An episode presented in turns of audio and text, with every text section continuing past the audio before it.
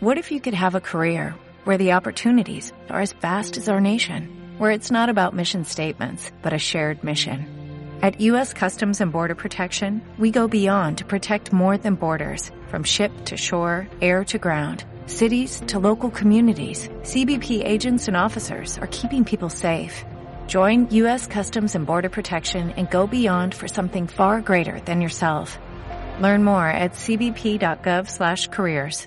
Esto es La Gran Evasión.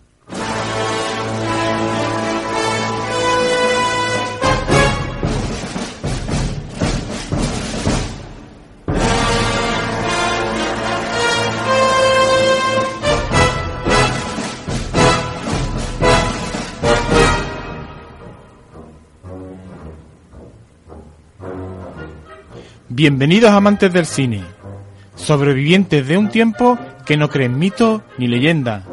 Tomen asiento, enfunden, desabrochen los cintos y pasen al salón, porque en este pueblo no se admiten armas.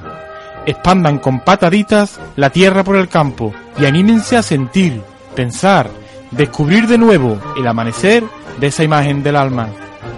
Aquí, en Radiópolis. Bienvenidos al cine. Bienvenidos a la gran evasión.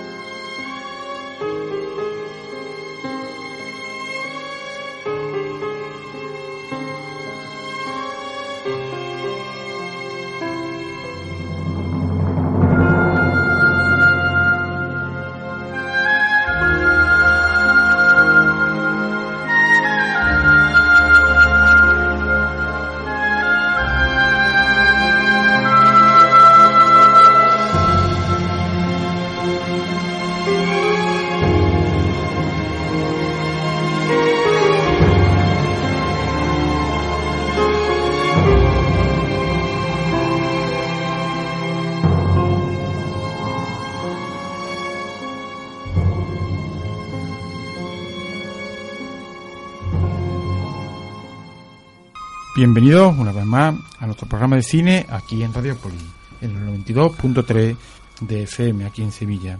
A la atención técnica de Pedro, que les saluda, le presentamos, y es José Miguel Moreno el que les está hablando nuestro correo, todo junto y con minúscula, granevación.com, nuestro blog, cinema la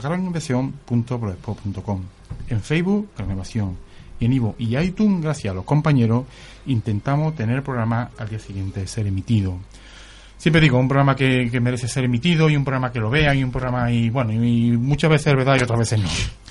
Este sí, este sí, si quiere corte la radio, no la escucha, aunque se van a perder el que para mí es uno de los mejores críticos eh, de España y hoy un lupanar de compañeros excelente. Pero es que la película es una película de Kieslowski a quien yo adoro, porque Kieslowski, como lo es, yo creo que a cierta distancia hoy, Marqués Haneke, es un hombre imprescindible para entender el mundo, un hombre que quita las caretas, que no quiere ni siquiera comillas, y que sin embargo modifica a través del arte la posibilidad de ver. No tenemos capacidad de ver y desconfío, dice el gran maestro polaco, de aquello que saben las cosas, porque aquellos que saben las cosas sencillamente mienten.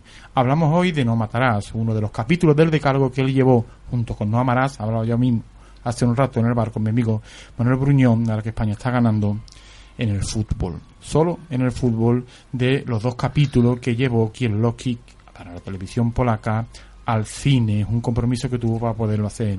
Eso y la trilogía de los colores lo llevó a la enfermedad.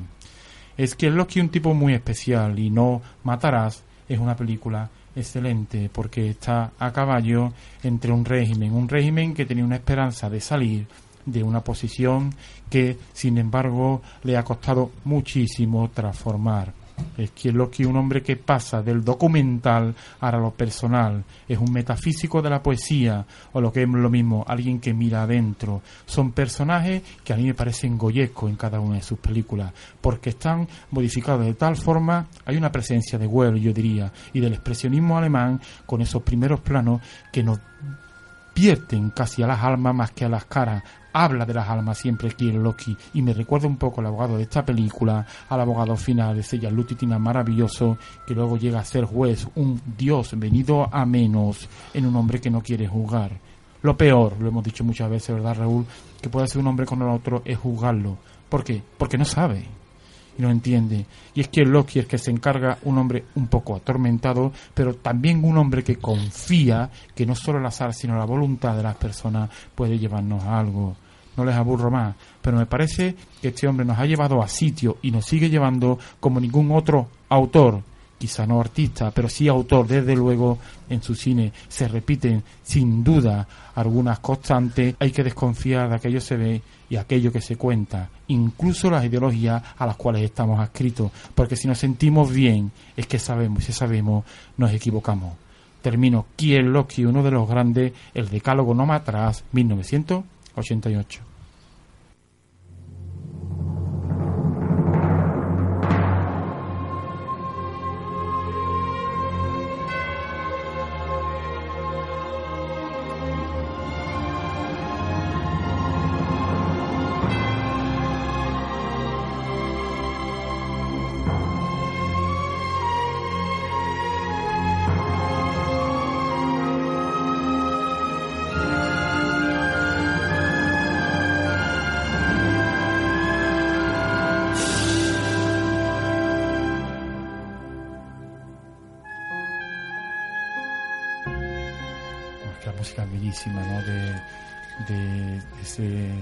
¿Tú qué llevas la música, Raúl?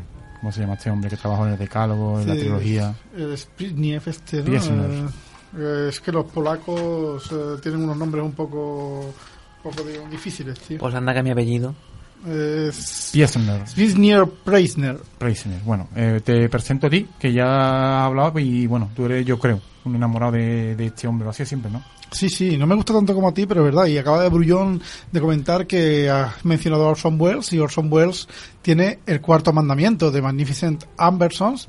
Eh, honrarás a tu padre y a tu madre. También le dio por presentar una peli con los mandamientos. Bueno, tienes pegado a ti a don Manuel Bruñón, que por encima de todos sus méritos, que son muchos, profesor aquí en Sevilla, es un enamorado de Pasolini, del cual también lo somos nosotros algo de Pasolini ahí también yo creo en este en este director no de esa soltura de esa frescura y de esa búsqueda a través de aquello que se desconoce no Manuel pues sí, bueno, yo tengo un apellido casi polaco, ¿no? Porque esto de Brouillon, cómo se escribe, no es polaco, es gallego, eso hay que decirlo. Eh, sí, ¿no? La cuestión de, de Kieslowski, a quien a veces se le ha tildado de ser un cineasta moralista, ah. eh, preocupado por, por, la ética y la moral, y claro, el decálogo no deja de ser un repaso a todas estas cuestiones quizá nos lleva a veces a hacer ciertos abusos interpretativos, ¿no? Eh, porque si hay algo que yo creo que pueda definir el decálogo, bueno, la trilogía también, y aquí es Losky en general, es que es Losky nos presenta pero no juzga, es decir, nos muestra las imágenes pero respeta el espacio del espectador, para que sea el espectador quien tome la decisión, lo cual pues no deja de ser profundamente democrático. Muchas gracias, tenemos espacio porque yo creo que tú también vas a Vas a traernos muchas cosas. Tenemos aquí a vestido de rojo con blanco, siempre a Paco que lo atraqué ayer. Y con unos botines preciosos, por cierto. Botines preciosos de blanco, sí. Y bueno, y nada más verla que le pasé el enlace, igual que a nuestro cuarto invitado especial de hoy, que ahora les presentaré. Y Paco me dijo a las 2 de la mañana, me parece maravilloso lo que acabo de ver, ¿no, Paco? Sí, sí, parece una, una cosa espléndida, vamos. Ya desde la primera secuencia, que es un gato ahorcado con unos niños jugando al fondo que no sabe si los niños, lo que comentaba José Miguel ahora mismo, si los niños habían ahorcado al gato o no. Mm. Pero mm, usted pone las dos imágenes que ya el espectador piensa lo que quiere. Mm. Bueno, eh, nosotros estamos muy contentos de nuestro crítico de cabecera, César Valdés, del diario El Fado de Cádiz, con varios libros en su haber y que colabora con nosotros hace años, ¿no? De forma muy desinteresada y de forma, bueno, yo desde que lo escuchaba hace muchos años, antes de participar, me, estaba llevando a sitios, ¿no? Y me estaba llevando a películas que yo creo que una forma llevarte a sitios, ¿no? Pero yo eso ya lo había vivido antes. Y lo había vivido con el que para mí es uno de los más grandes críticos eh, de España por varias razones. La primera, que para mí siempre es la más importante, y lo digo eh, no solo con nuestro crítico habitual, sino con las cuatro personas que están aquí, y Pedro al otro lado, que pega un buche sabroso de cerveza, con Otir Rodríguez Marchante. ¿Por qué? Porque la condición fundamental de una persona es que eh, tenga una buena condición como persona, porque yo creo que eso va tamizándolo todo. Yo creo que Otir, no lo conozco personalmente, solo a través de las ondas y de, su, y de sus escritos en la ABC de Sevilla, yo creo que participa de eso. Luego es un erudito del cine y sobre todo mm, yo me acuerdo le decía es una defensa extraordinaria de Blanco es una película magnífica tiene mucho que ver no con alguna película de Almodóvar eh, Atami por ejemplo verdad Raúl que hablábamos tú y yo. Y que además se caracteriza por ser un hombre terriblemente sencillo terriblemente cercano y que eh, participa en programas tan humildes como el nuestro. ¿qué tal Oti? Hola buenas noches. Te agradezco mucho tus tus palabras espero, espero que, tengas algo de razón en ellas. Las tengo, las tengo y de momento lo que sí voy a decir es que tienes unos cuantos de libros, porque como yo los tengo los puedo decir. Eh, tienes uno sobre Amenábar que me parece magnífico, tienes otro que es precioso, que está muy bien escrito, o sea que García eh, no se cansa de publicitarlo porque además lo merece. Aparte creo que lo publicó, lo publicó su, bueno, lo publicó él, creo, tú me corregirás. Sí, sí, en Nickelodeon, sí. Exactamente. Lo publicó en su editorial cuando la tenía. dos para la tres, me imagino que te refieres. Dos para tres. Y, luego... Una obra de juventud, yo diría. Sí, es verdad, sale muy, sale muy bien en la portada, lo estaba viendo en el bar. Y luego tienes dos libros de cuento, uno que todavía no ha salido, pero el que sí tienes... Sí, que... sale este mes, yo creo. Eso me decías tú. El primero se llama Adiós a la Tierra de los colores. A la tierra de los colores vivos. Color vivo con un nombre precioso. Y luego el segundo que es eh, se titula el, peso del primer cero. El peso del primer cero, sí. Ah, tanto el uno, el primero como este están referidos a esa etapa de la infancia en la que empiezas a decirle adiós, que es un momento...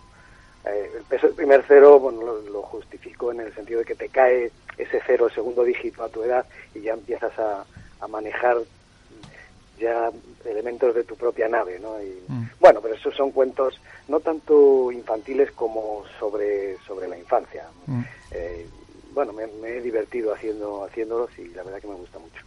Enlazo con eso, Oti, porque eh, bueno, a mí a mí me ha fascinado siempre, esta me gusta mucho, yo la he pedido, ¿no? No matará, ¿no? Pero es que no amará me parece extraordinario, ¿no? Eh, ese primer ese primer amor eh, que nunca se olvida y que, y que enlaza a Loki también, ¿no? Con esa inocencia de su, de su actividad, bueno, política que él fue abandonando con el tiempo y que está siempre en su filmografía, ¿no? ¿Qué te parece esta película, Oti? Mira, eh, No Matarás es eh, la primera gran película de, de Kieslowski, la primera gran película, entre otras cosas porque es cuando coincide ese triángulo mm. alucinante que es Kieslowski con, con con Preisner y con su guionista de cabecera, con Piesiewicz. Eh, eh, desde el momento en que empiezan a hacer, a partir de este, de, este No Matarás y No Amarás, que es casi a continuación, que los engarza con, la, con el decálogo, eh, bueno, se sube a una cima ya casi imposible. Para, mí la doble vida de Verónica es, es, mayúscula y por supuesto la trilogía de colores es, es algo y lo más curioso, no, quiero extenderme mucho, pero lo más curioso es que eh, hablamos de un director que no ha visto nuestro siglo, el siglo en el que estamos ahora, y tiene una, una capacidad de sugerencia sobre cuestiones morales que realmente yo creo que ahora la echamos de menos. Yo escribí una vez, eh, cuando se cumplían los 20 años de, de, su, de su muerte, murió en el 96, con apenas 50 y pocos años, 55, no, no llegaba, digo, la cantidad de no obra de Kieslowski que, que, tenemos. O sea, todo lo que no ha hecho y podría haber hecho, lo que nos podría haber dicho, lo que nos podría haber sugerido mm. en esta película. Esta película es, es inconmensurable en el sentido de que una cosa tan enorme como la pena de muerte es casi, casi, digamos, una mota de la cantidad de, de, cuestiones que te sugiere. Es, es, es impresionante y yo creo que que el acompañamiento musical de que es como el alma de, del cine de Kieslowski, y eso que en esta película es, digamos, menor la, la, importancia o la influencia de, la música, porque la, la, evita en muchos, pero mm, ya en otras películas es bueno que te, conduce la música al sentimiento, es impresionante. Bueno, eh, además que me parece extraordinario antes de darle el paso a Raúl, ¿no? Eh, eh, ¿Cómo por ejemplo, en No Matarás, pero y sobre todo en No Amarás, ¿no? ¿Cómo ha sido capaz eh, Kieslowski de recordar eh, cómo era su adolescencia? Eso que, con el tiempo perdemos casi todo, ¿verdad, Oti? No, no, casi todos, has dicho casi todos. Mm. No, pues pon, quita el casi. Estos son todos, ¿verdad?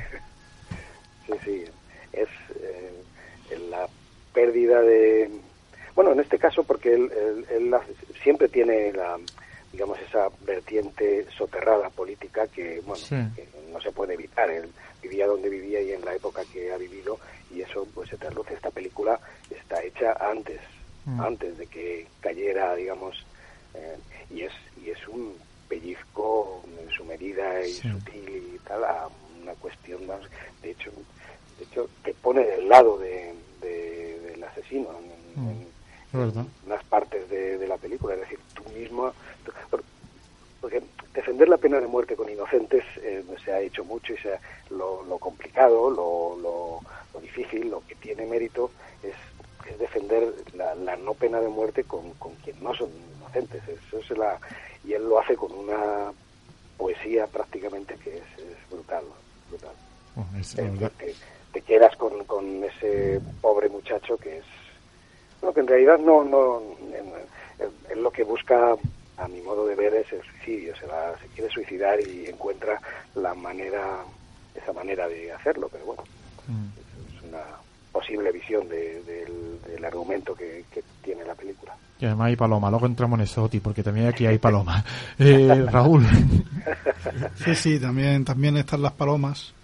Eh, pues sí, una película que es verdad, está bien eso, que busca el suicidio el chaval, claro, está tan hundido, ¿no? Que lo, bien visto eso. En la historia que le cuenta su historia en esa celda antes que lo ajusticien y el abogado, pues le da tiempo porque van allí a buscarlo, ¿no? En ese punto tan también de suspense y ¿Cómo se transforma, verdad, intriga, ¿no? Le, llaman, ¿ha terminado ya?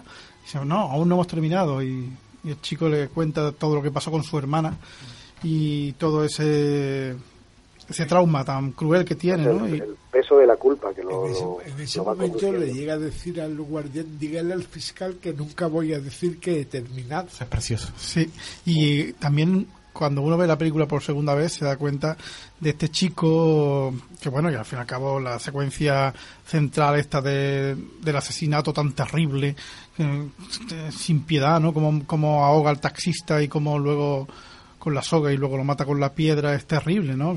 Pero vemos como el, chaval cuando va andando, como también vemos el estilo de documentalista de Kieslowski, Kieslowski empezó haciendo documentales, vemos los transeúntes de Varsovia y cómo va andando y se va fijando en la chica que está pintando, el pintor ambulante, la niña, luego ve la escena en que está tomando el pastel a las dos niñas también fuera, luego uno ata cabos, ¿no? Y bueno, cuando llega al cine que, el trauma que tiene es porque su hermana eh, fue eh, murió murió atropellada. accidente atropellada por, por su amigo que estaba borracho con él no que es una nota autobiográfica de Kirlo una nota autobiográfica que me contaste no José Miguel qué es lo que pasaba que bueno tendrá que confirmar eh, tú Oti pero por lo visto la madre de de murió eh, atropellada por un hombre que estaba viviendo con con Kirloski ¿no Sí, yo la, verdad es que ese detalle de su biografía lo, he leído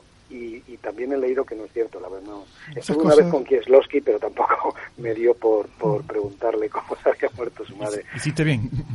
A mí de, de esta película y del cine de Kieslowski, pues me también me encantan la forma de mostrar esos, esas hileras de bloques, mm. esos suburbios, ¿no? De la Varsovia. de... geometría es que hay una cierta simetría con la geometría penitenciaria de la segunda parte. Se lo comentaba antes.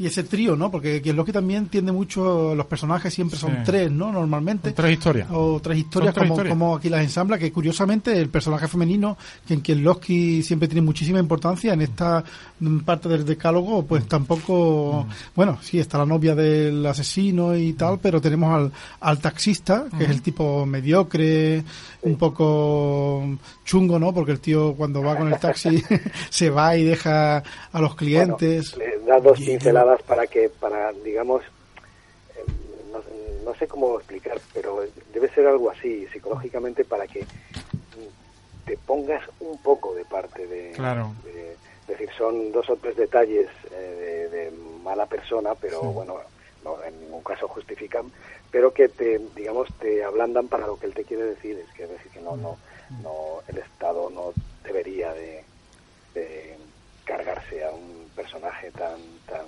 endeble psicológicamente y tan, y tan- lo que eh, lo justifica de esa manera con dos o tres eh, escenas en las que el taxista, pues bueno, pues es un, es un canallita.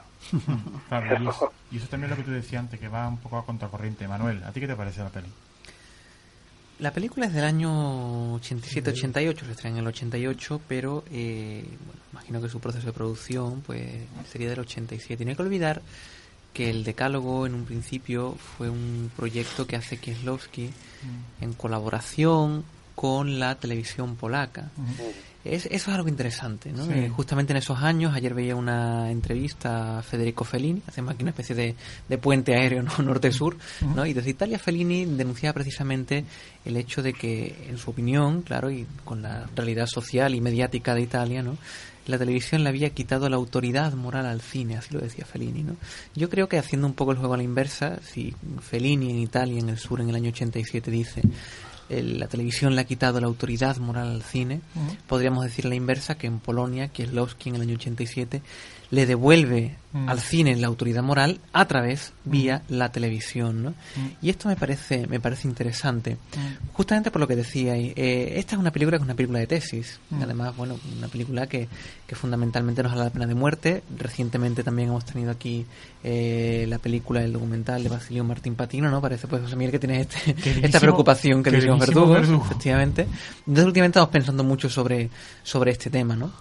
Eh, pero claro, eh, lo que hace Kieslowski, y de ahí esa autoridad moral, ¿no? Es que nos presenta un, una polifonía, porque hay muchas voces, ¿no? Hay muchas voces que, que hablan, que se expresan, pero al mismo tiempo también es un perspectivismo, ¿no? Que no nos deja inclinar la, la, la balanza hacia un lado y a otro, ¿no? Pero luego, sin embargo, cuando vemos la película en su totalidad, completa, de arriba abajo, es verdad que hay una estructura como de, de un movimiento de eterno retorno. ¿no? Es decir, ese motivo de la muerte que inexorablemente vuelve siempre ciclo, él que eh, no pudo hacer nada por evitar la muerte de su, de su hermana pequeña, a la cual Mm. adoraba, ¿no?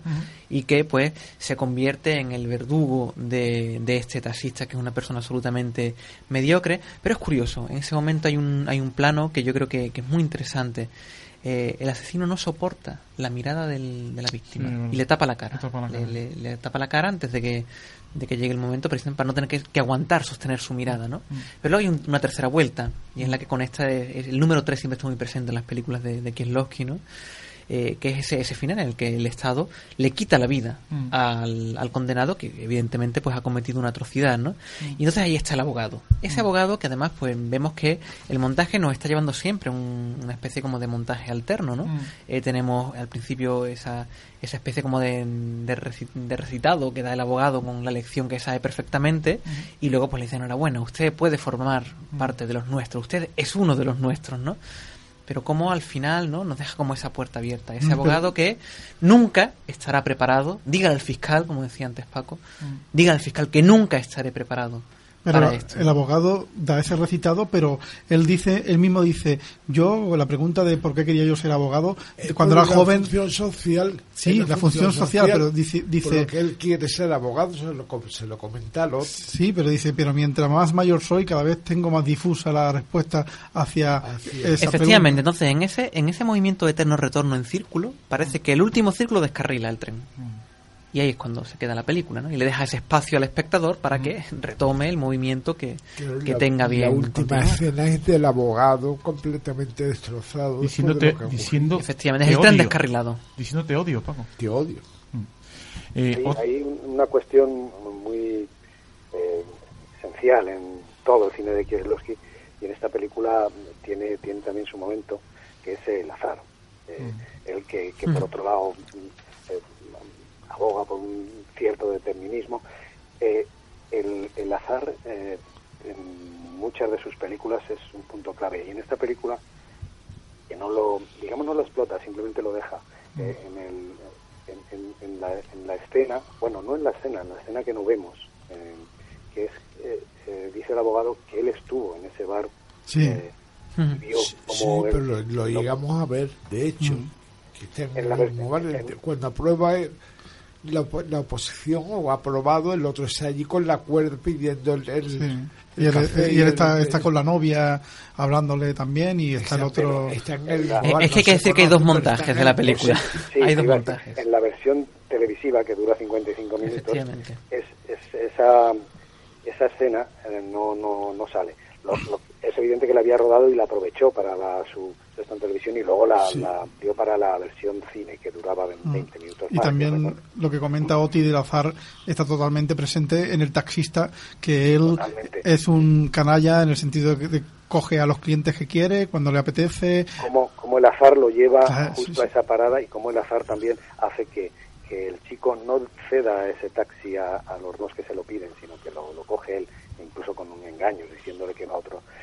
Pero, es una serie de, de azares que siempre los disemina en todas sus, sus historias, en otras es, es, es- es- en la, la trilogía de colores es, es, es alucinante. Y en la Sí. parte final se ve como como ese azar ha estado presente todo el tiempo cuando aparecen los personajes de las de las dos películas anteriores al final en el barco y todo esto.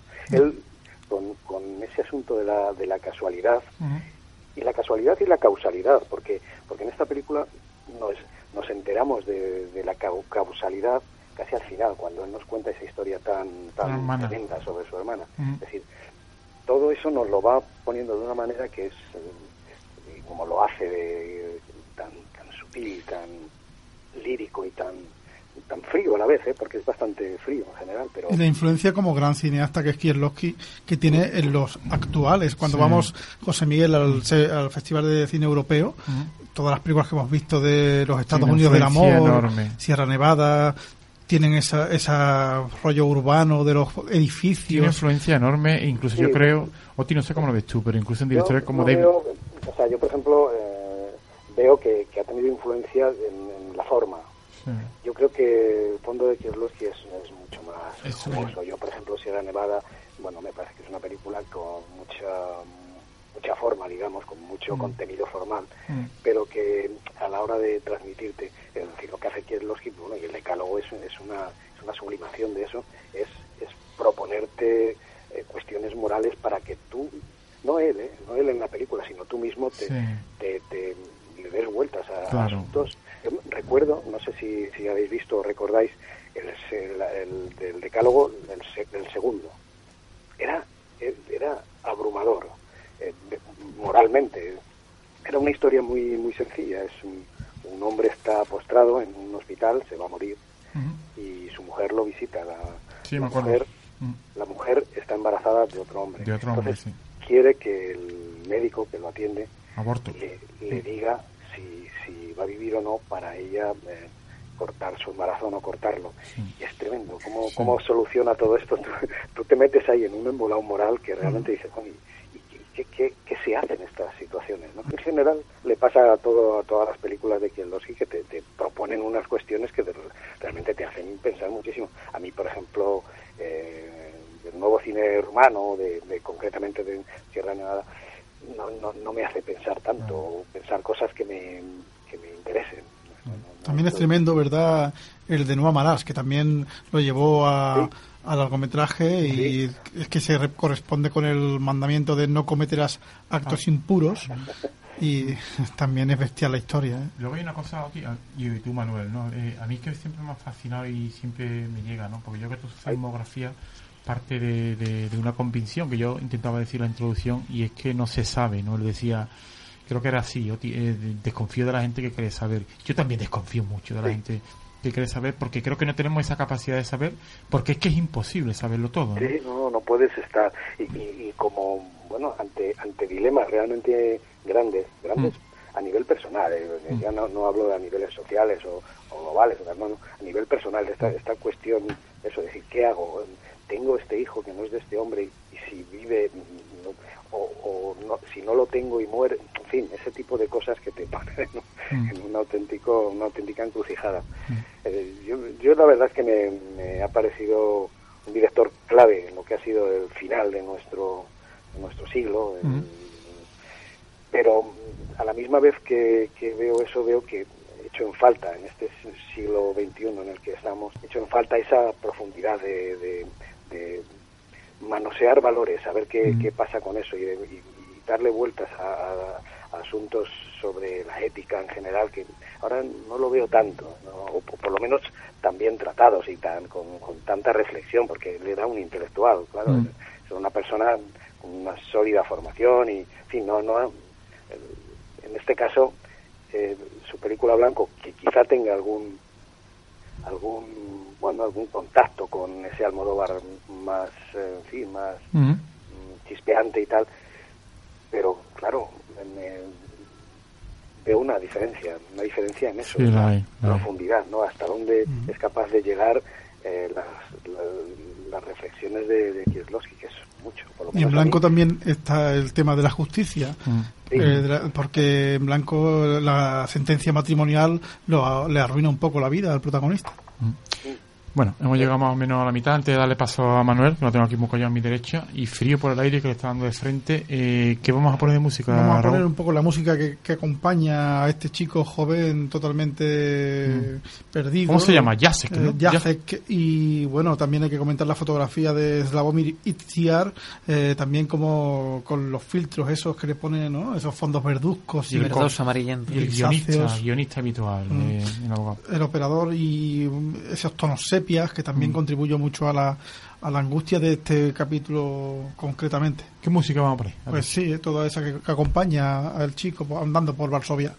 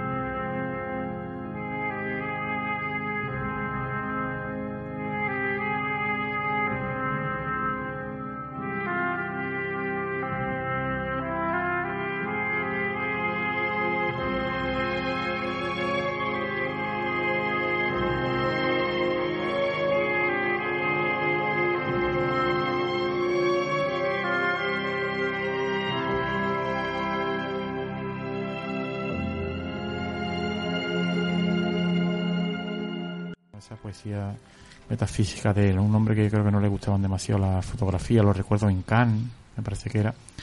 Eh, todo el mundo agasajándolo, le, costó mucho eso con la crítica porque decían que bueno que era que era una, una patocha lo que hacía.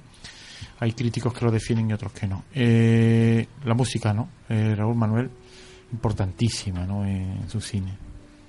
Sí, bueno, en este caso, como creo que ya os he dicho antes, quizás no le da tanto protagonismo como, como en otras películas, pero sí que es verdad que hay una especie como de, como de, rumor de fondo, de, motivo que se va repitiendo, sea desde el punto de vista sonoro, en la música, sea desde el punto de vista visual, también en lo que ha dicho Paco, de, de esa, esa especie como de rima entre el exterior y el interior, esa música también que va como, como volviendo, como golpeando, como llevándonos hacia adelante, eh, también hacia una especie de, lugar de, recogimiento, ¿no?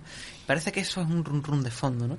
claro, vemos No Matarás, que es algo que, evidentemente presenta la tesis de la, de la justicia, presenta el, sobre todo, quizá más, o incluso en paralelo el tema de la justicia, yo creo que uno de los temas más importantes de toda la historia del arte, que es el tema de la muerte al fin y al cabo, ¿no? Esa pulsión que siempre está por detrás.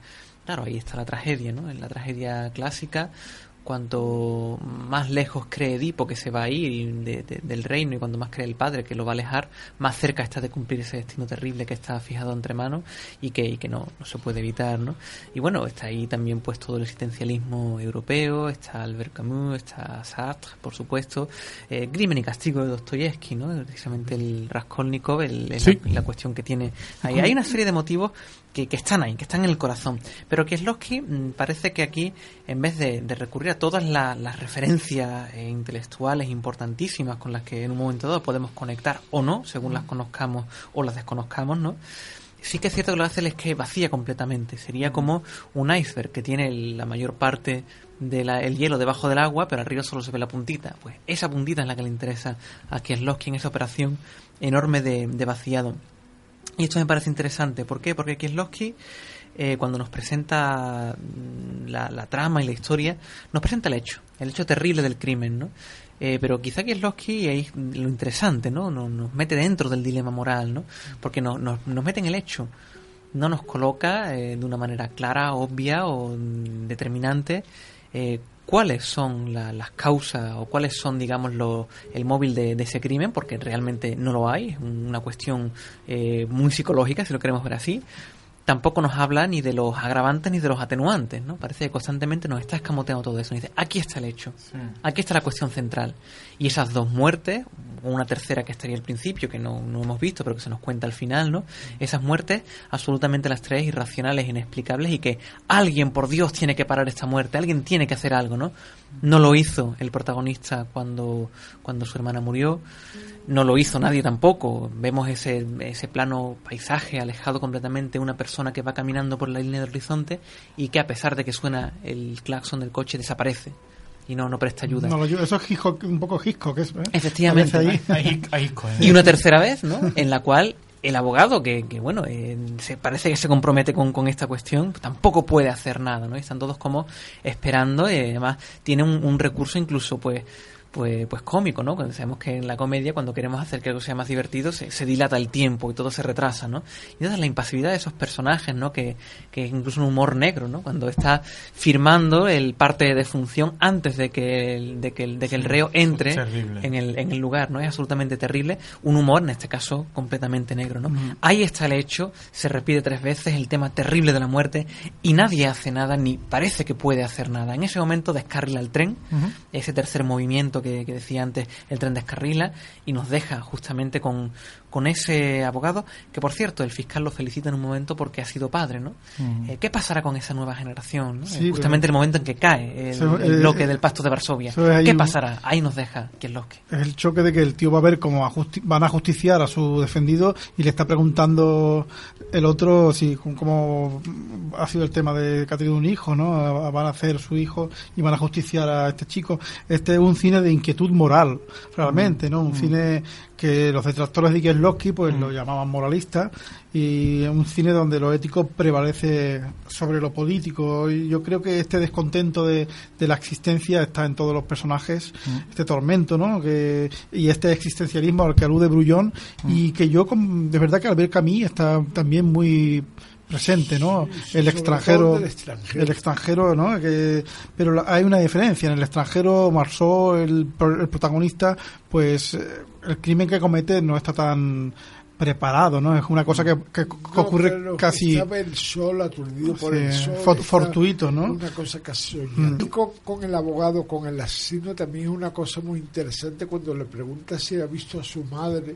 mm. que le ha dicho Y entonces le, le contesta el abogado que solo lloró, que no dijo nada, que solo lloró, y es cuando le dice, entiende, entiende, entiende el espectador también el, el- La foto que ha encargado, que, que le lleve que de su- sus...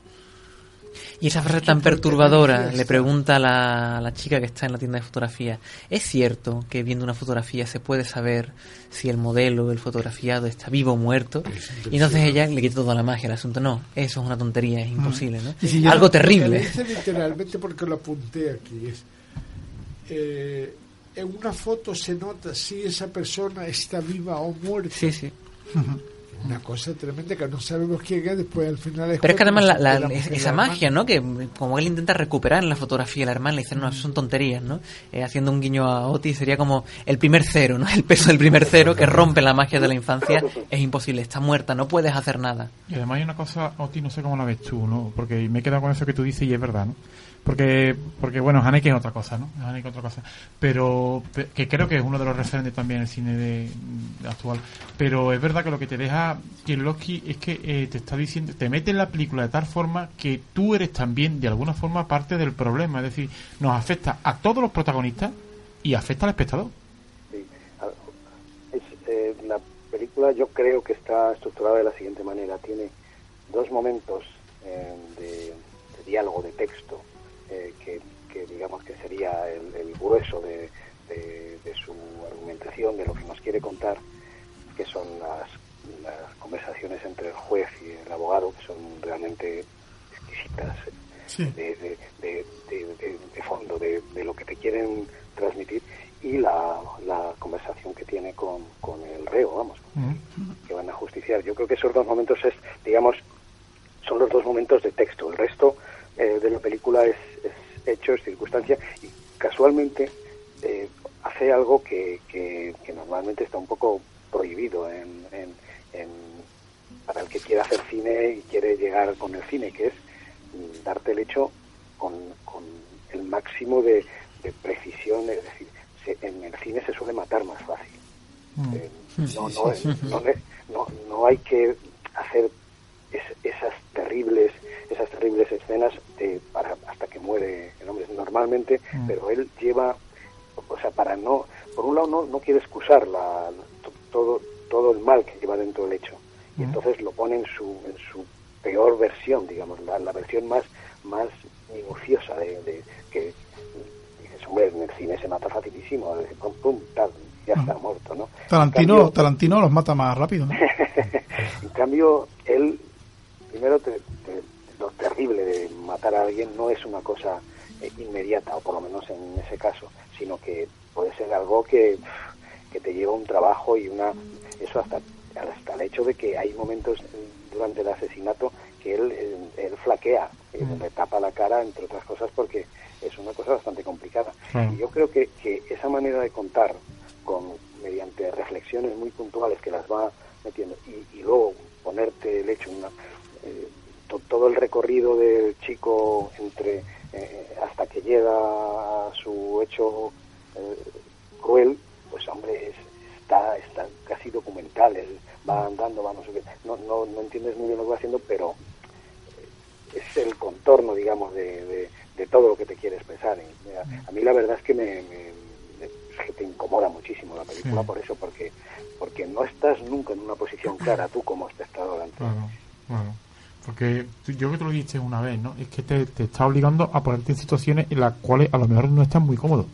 Hombre, no, no, no, porque no, no sabe dónde estás. Es decir, te coloca al taxista también a la víctima de Mm. tal manera que o sea, no sabemos nada. Ya, poco si te puedes imaginar la relación que tiene con la mujer, porque el bocadillo que, que le hace, pues se lo da un perro. te das cuenta de que. no, es un detalle insignificante, pero dices, hombre, si tu mujer te ha preparado el bocadillo y te lo das a un perro, pues eh, ha- hay algo que, que- y bueno, esas, cosas, te, te deja- pero no sabemos nada de la víctima. Si, hubiera, Mm. si, si incide más, subraya más el- la humanidad, digamos, de la víctima, pues te- la película todavía te coloca en una situación más incómoda. Y lo que tú decías, y Raúl también, ¿no? Y qué alegoría sobre la situación del país, ¿no? Porque da la impresión de que, de que ese chaval, que bueno, que ha sufrido, que hace una barbaridad, que es un asesino, no lo escatima, tú lo acabas de decir, sin embargo, también es consecuencia del momento sórdido donde vive el país, ¿no? Esa especie de crisis moral que lo construye y que luego lo condena, es decir, no está eh, de alguna forma, bueno, poniendo en situación sin juzgar a nadie de una circunstancia que nos atañe a todos entonces y muy probablemente también ahora. ¿no? Sí, sí, bueno, y aparte también eh, yo me llama la atención, yo el decálogo me compré el pack recomendado por ti, José Miguel. Excelente. Mm, una Navidad me chupé todos los, los capítulos, ¿no? Eh, Que son magníficos, como dice Oti, son todos, todos, no hay, no hay Brutales. nada que, que desechar ahí y todas las partes están interconectadas. Sí, hay personajes de, están. son todos esos personajes que viven en- ese suburbio, en esos bloques eh, y hay personajes que salen y, y motivos que se repiten. Están los vagabundos, Mm. eh, las palomas, eh, la leche derramada en No Amarás, eh, es la, la chica que el tipo espía con el telescopio, pues Mm. se le derrama la leche.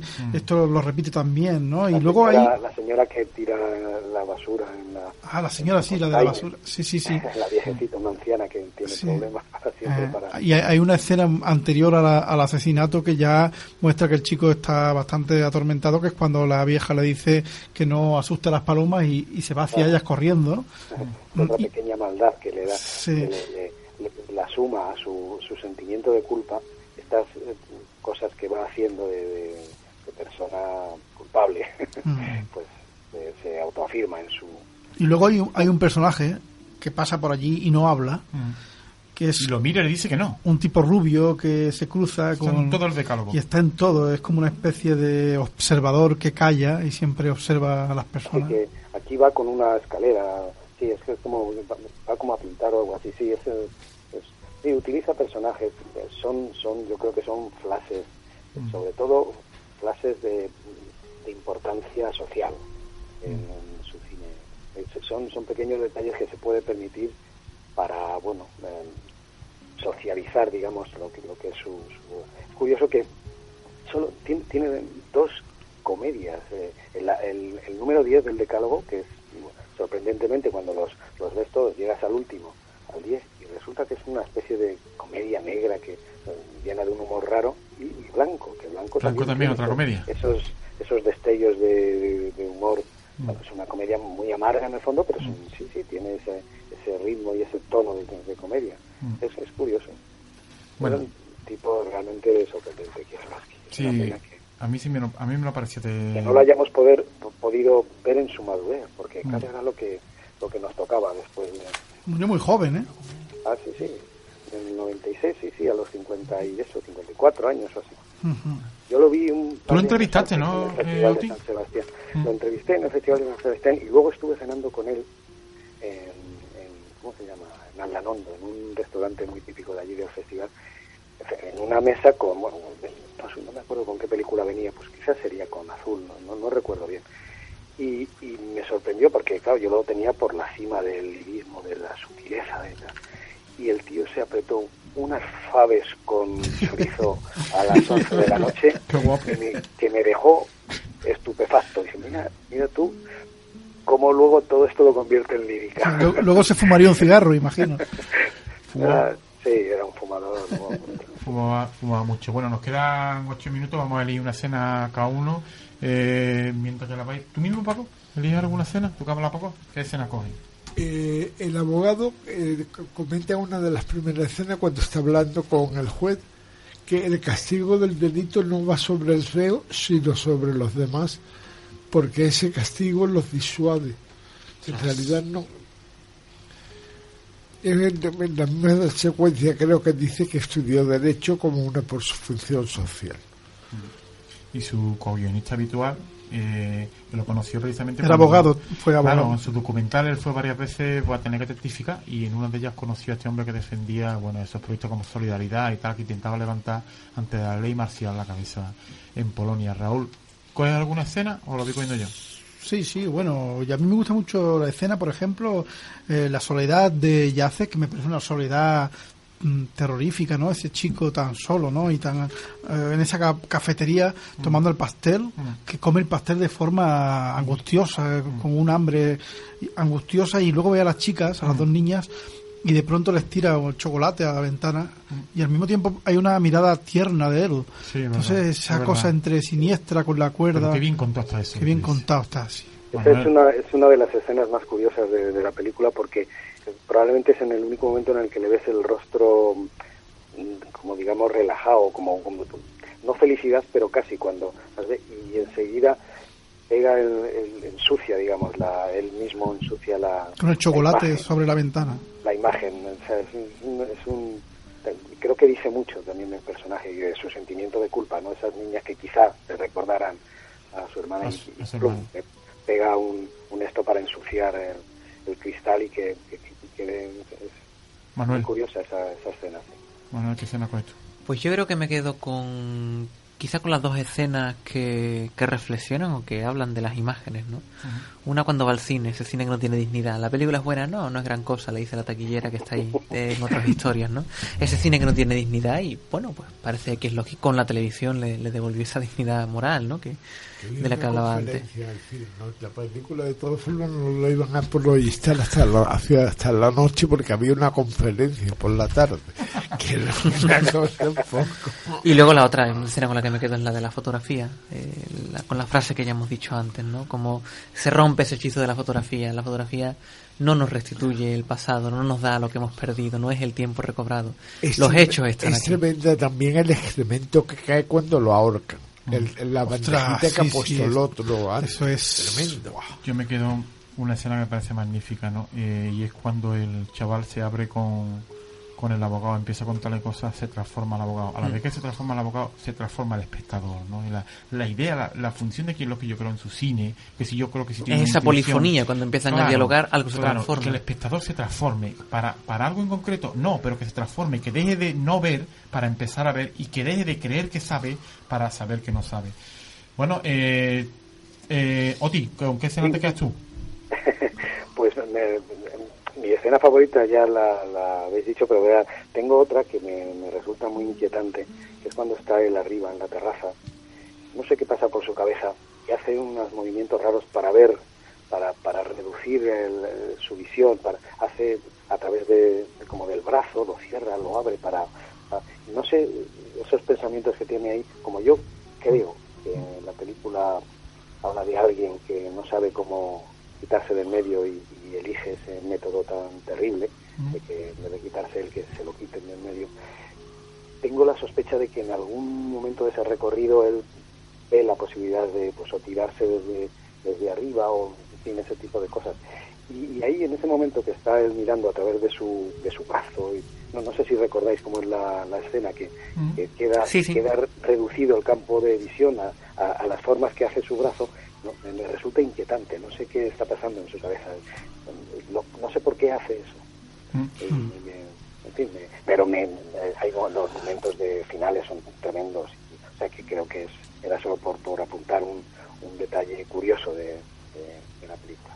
Bueno, pues nada, eh, te despedimos quitándote una inmensa gracia, especialmente por mi parte, por Raúl, por Raúl que, que, me ha ayudado muchísimo en eso y, quiero que sepa que es un placer, eh, es difícil para mí, te lo digo de verdad, poder traer una persona, te lo mencionaba yo, y ha visto y quizás que es imposible, que una anguila, como tú decías, pero traer un crítico de cine, tenemos a nuestro crítico César Valdez, que es fantástico, lo queremos mogollón, lleva muchos años con nosotros, pero traer para mí no se me antoja crítico en España que traerte, que traerte a ti en absoluto. Te agradezco muchísimo, me lo he pasado estupendamente. Es un absoluto placer que esté y si alguna vez se pudiera repetir sería extraordinario. Y tienes abiertas las puertas de nuestro pequeño programa para presentar tu libro cuando tú quieras y si pudiera ser que sería un placer enorme. Así que, Oti, eh, muchísimas gracias de nuevo. Gracias a vosotros.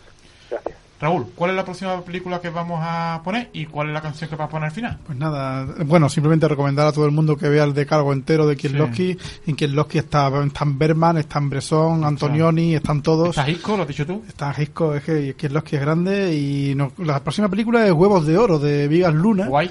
Vamos a hacer un programa un poco gamberro y nos quedamos con la música de, de Kieslowski, del músico de Kieslowski. Muchas gracias Manuel a ti y muchas gracias a ti Paco. Gracias a vosotros.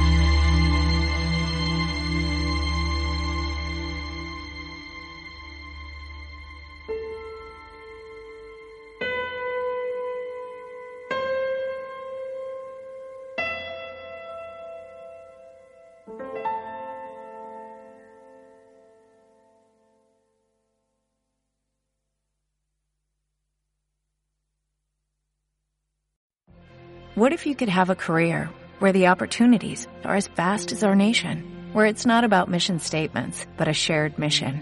At U.S. Customs and Border Protection, we go beyond to protect more than borders, from ship to shore, air to ground, cities to local communities. CBP agents and officers are keeping people safe. Join U.S. Customs and Border Protection and go beyond for something far greater than yourself. Learn more at cbp.gov/careers.